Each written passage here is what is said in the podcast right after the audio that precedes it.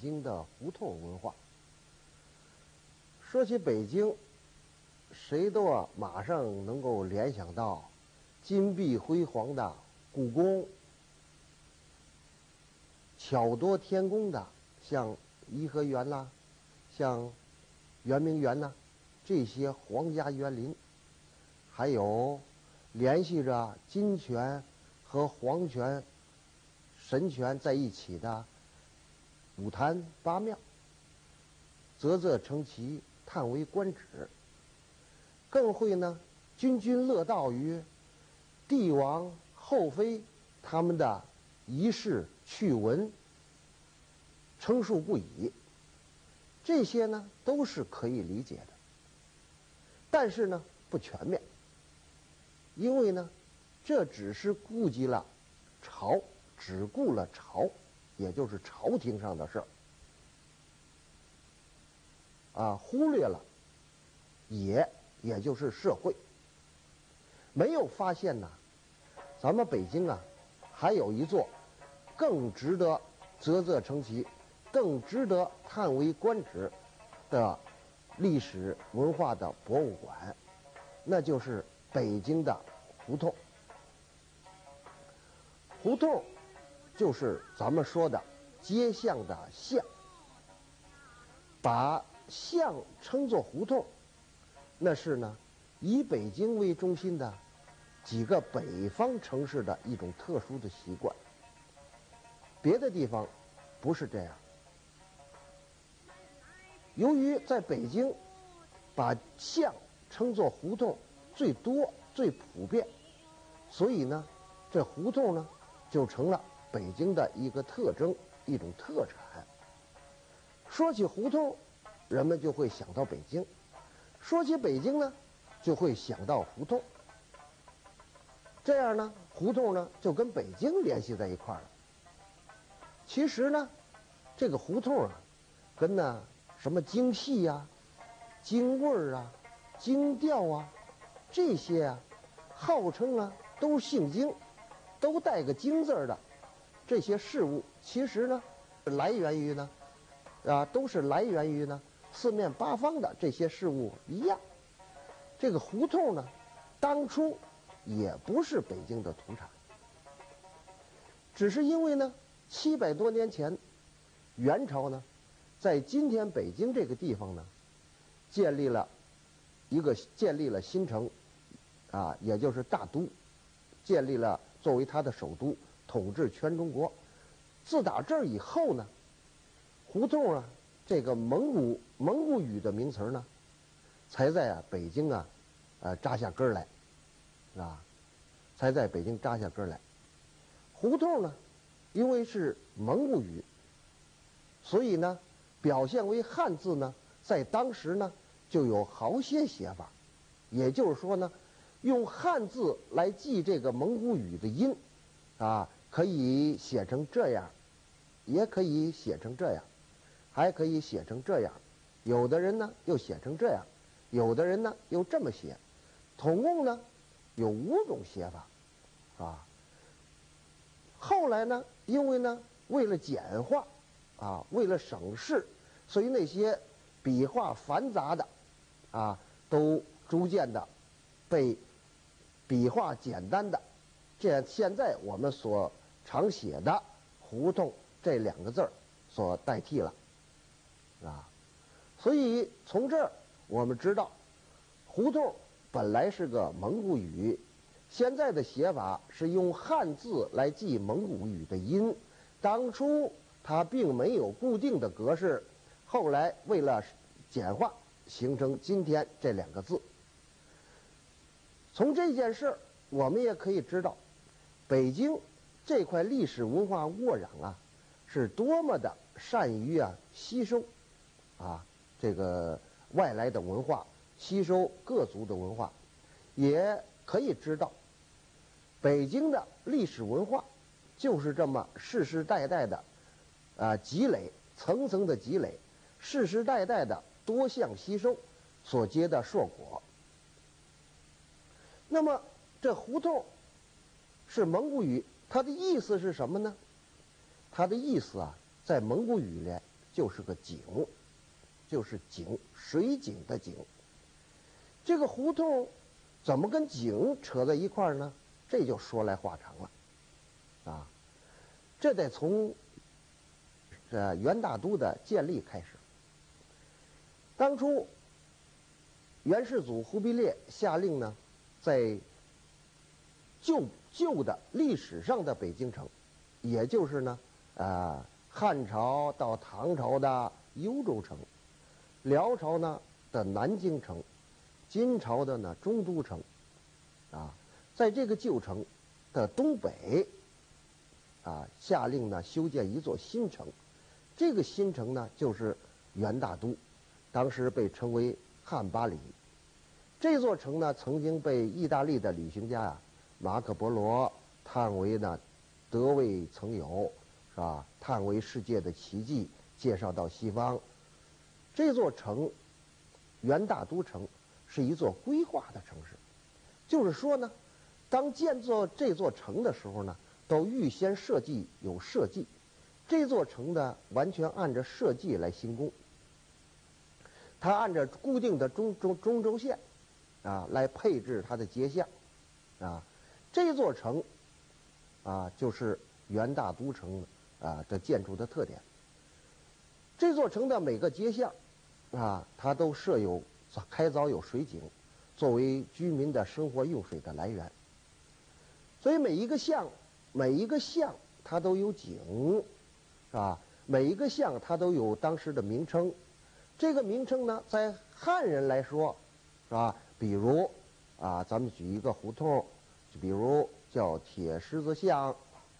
但是蒙古人呢，他重视水井，他是用这个铁狮子来标记这个水井的，所以它就叫铁狮子胡同。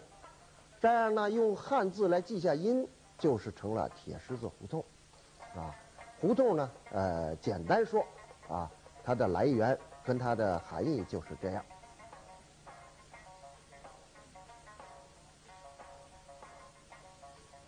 发展到今天，我们说的胡同呢，已经不单纯的是巷了，啊，而且呢是包括了把街也包括进去了，就是说，谈到北京的胡同呢。就是北京的街和巷，啊，把街也包括进去了。胡同呢，就变成了代表北京的街巷的一个总的概念。作为这个北京街巷的概称呢，这个胡同呢，既构成了北京城的交通网络，也是呢，以关系到北京城市的格局，更是呢，北京城市生活的依托和居民生活。生息活动的场所，也是北京历史文化发展的舞台。所以千百年来，是吧？这个时代的变化，政局的善替，人世的沧桑，人情的冷暖，风风雨雨，恩恩怨怨，几多生死，几多悲欢，伟大与渺小，光荣跟耻辱，都在这个。北京的胡同不停顿的上演，也不停顿的啊，在北京的胡同上留下不同程度的历史的印记。请想，如果光是有故宫，光是有皇家园林，光是有五坛八庙，没有居住在胡同里的达官贵气，居住在胡同里的平民百姓。那么谁给皇家服务？又怎么朝廷又怎么运作？是吧？所以是所以皇帝后妃他们又怎么生活呢？所以，我们说不能啊光注意了朝，或还要注意胡同，不能忽略了胡同。皇宫御苑固然值得看，胡同这座博物馆呢，可也不要忘了参观。说起北京的胡同呢，除了个别的以外，大部分说都是老寿星了。今天北京内城的格局啊，基本奠定在元大都那会儿，也就是七百多年前。今天东西长安街一线以南，一直到前三门这一线，那是明初扩建北京城时候向南南拓城墙的产物。至于前三门以外，也就是外城，那建于明中叶的嘉庆年间。但是把着这三个城门的，也就是当初的明初的北京城的城乡、城的官乡，那么在明初已经形成了。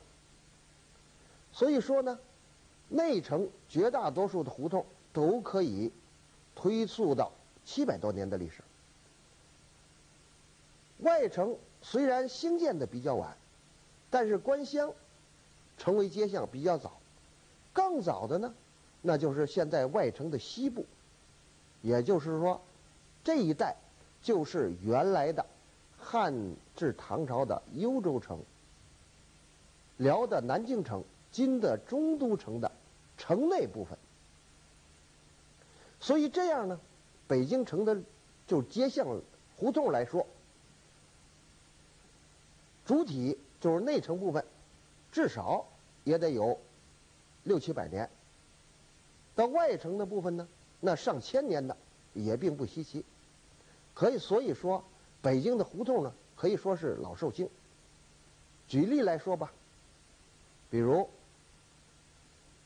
现在的北京城一个著名的佛教寺庙法源寺。这个法源寺当初叫做闽中寺，始建于唐朝贞观十八年，也就是。公元六百四十五年，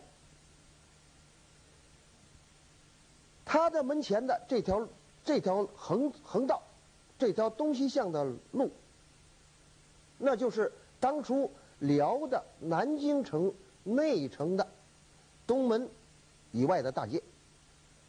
啊，这后来一直都是啊辽和金，辽的南京，金的中都城的大街。所以这趟街的历史呢，那么至少啊，已经呢有一千三百多年了。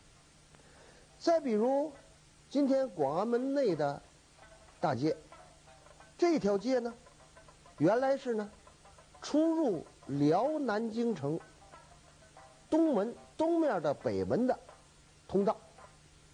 所以这趟街从从它的历史。至少也有一千多年了。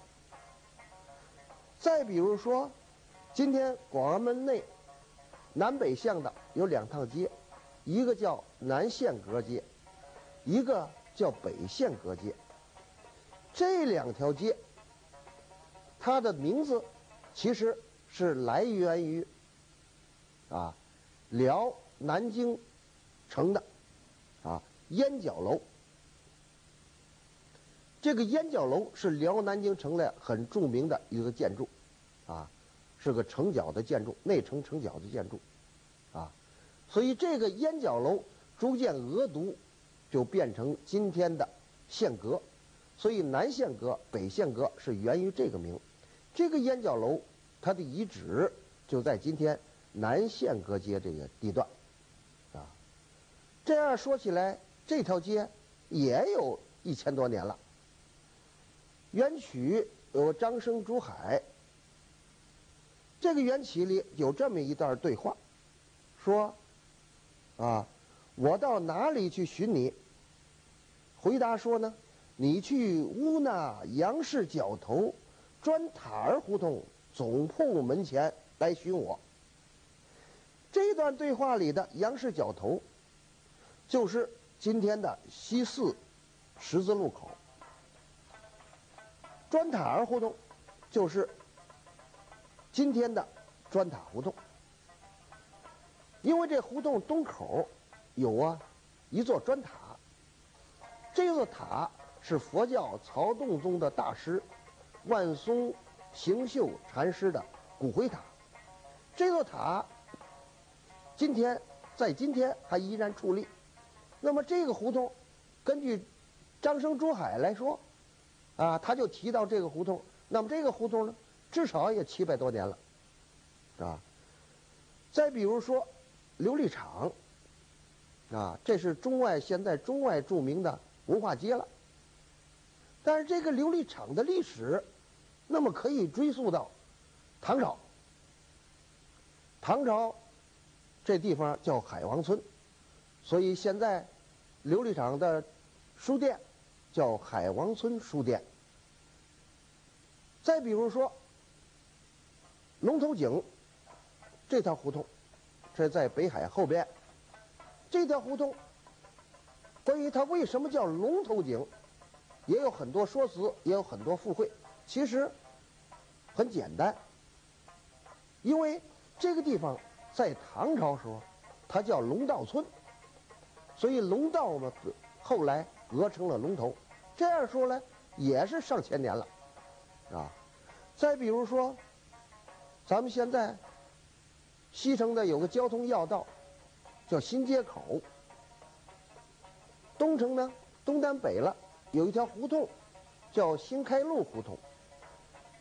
这个胡这都带个“新”字儿，按理说它应该是比较晚起的吧？其实不然，从明朝嘉靖三十九年成书的，也就是一五六零年成书的《京师五城方向胡同集》这本书里，就记着这个胡同名了。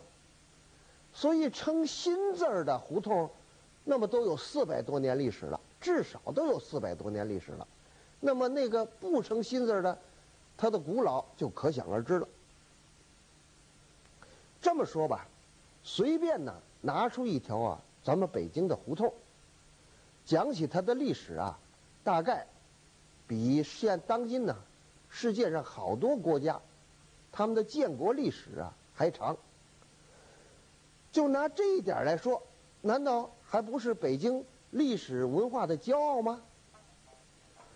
老寿星自然经多见广了，但是呢，这个老寿星啊，拿一条胡同来说吧，讲这个老寿星的阅尽沧桑，他可以讲他几百年来这个胡同的格局的变迁啊。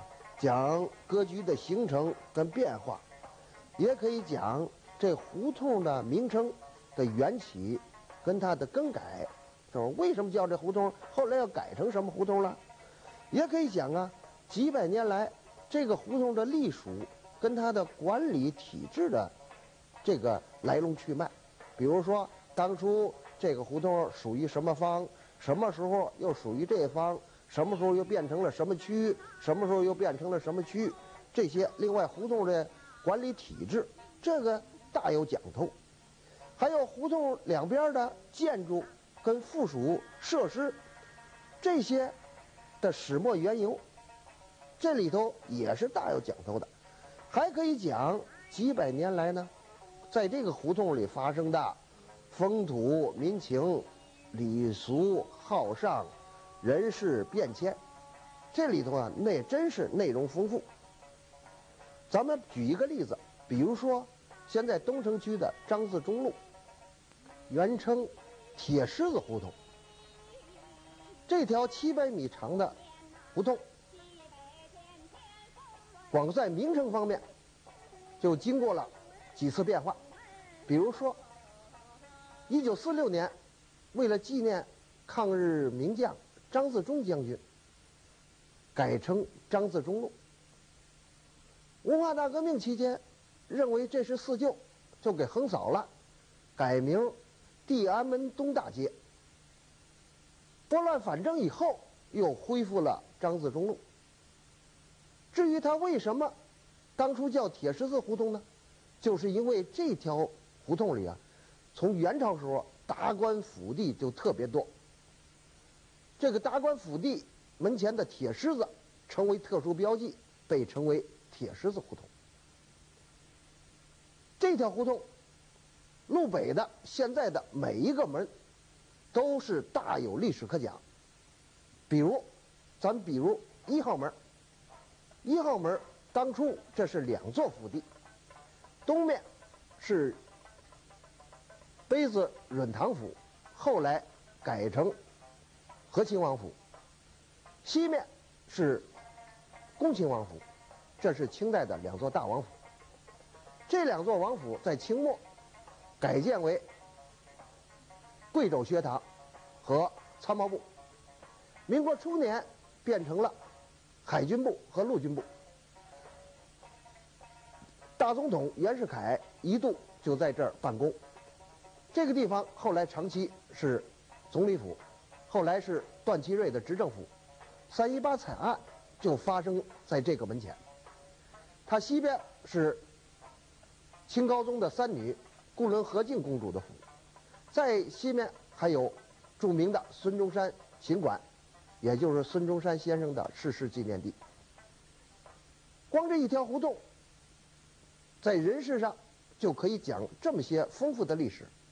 那么要把这个北京城的几千条胡同合在一起，那不就远了去了吗？著名的文学大师老舍先生的名作《四世同堂》，他就是写了北京的一条胡同。这就是新街口南大街路东的啊。小杨家胡同，当时叫小杨圈胡同。这条胡同里的人事变迁，老舍先生用文学的笔法描写了那个时代人的啊形形色色，就把那个时代的北京，也就是沦陷时期的北京，浓缩在这条胡同里了。一条胡小这么小的胡同，都能浓缩北京的一个时代。那么要合起几千年来，北京的几千条的胡同，那么不是大有讲头，说不完道不尽了吗？所以难怪人们会说，北通过北京的胡同，可以显示出北京历史的轨迹，可以把握住北京文化的内涵。难怪人们要说，胡同是北京的历史文化的博物馆了。北京的胡同值得称道，不仅是因为它历史悠久，还因为他记忆十分清楚。这就要感谢历代的众多作者，记录了历代北京胡同的情况的这些作者。从文字方面说，有1560年，也就是嘉靖明朝嘉靖三十九年成书的《京师五城方向胡同集》。这部书详细记录了当时北京城的街巷胡同的名称，就成为我们今天考究四百多年前北京街巷情况的重要参考资料和依据。以后这类的文字著作是代有作者记述不绝，所以就积累下了丰富的研究资料。再说。图像方面，清乾隆十五年，也就是一七五零年绘成的《乾隆京城全图》，可以算是突出的代表。这幅图长十四点一四四米，宽十三点五零四米，它的面积。相当于北京城的六百五十分之一。图上不仅详细画出了每个街巷胡同的走向、格局，而且把胡同两边的建筑、每个院落里的形式和甚至于井水井的位置都标记的一清二楚。像这么大比例和这么精细的图，在当时世界上可以说是独一无二的。以后虽没有这么详细的图，但是北京的图、街巷图一直是相沿绘描绘不绝，不同时期都有它的成品存世。靠着这些图，我们可以知道不同时期的北京街巷格局名称的变迁；靠着那些文字记述，我们可以知道胡同不同时期的胡同的名称、坐落，甚至于它的发生在胡同的人事的变迁。所以，这个悠久的、记述不绝的传统，那么就是北京胡同文化的又一特色。胡同的讲究是很多的，咱们不能多说，单说这名称吧。也许您已经注意了，我们有时候读作胡同，有的时候又读作胡同，这个里边就有大有讲究。为什么不读作胡同呢？那是因为蒙古语的原因就是胡同。而不是胡同。为什么又有胡同？为什么又有胡同和胡同的分别呢？这里头说起来深沉就比较多了，不能细说，举其大概其说吧。一般比较大的、比较宽的、比较古老的这个胡胡同，都读作胡同；相反的就读作胡同。当然，您比如您要是不清楚这个，您到北京，胡同胡同这样叫，人家就知道您是外地人。您要是不分胡同胡同，那么也说明您不是土著。这里深圳很多，光是名称就有这么些内容，别的就可以可想而知了。胡同的讲究是很多的，胡同内容是丰富的。胡同是一座。值得一看的、丰富的北京历史文化的博物馆。如果有机会到北京来，希望您到胡同里去走走，注意光顾这座历史文化的博物馆。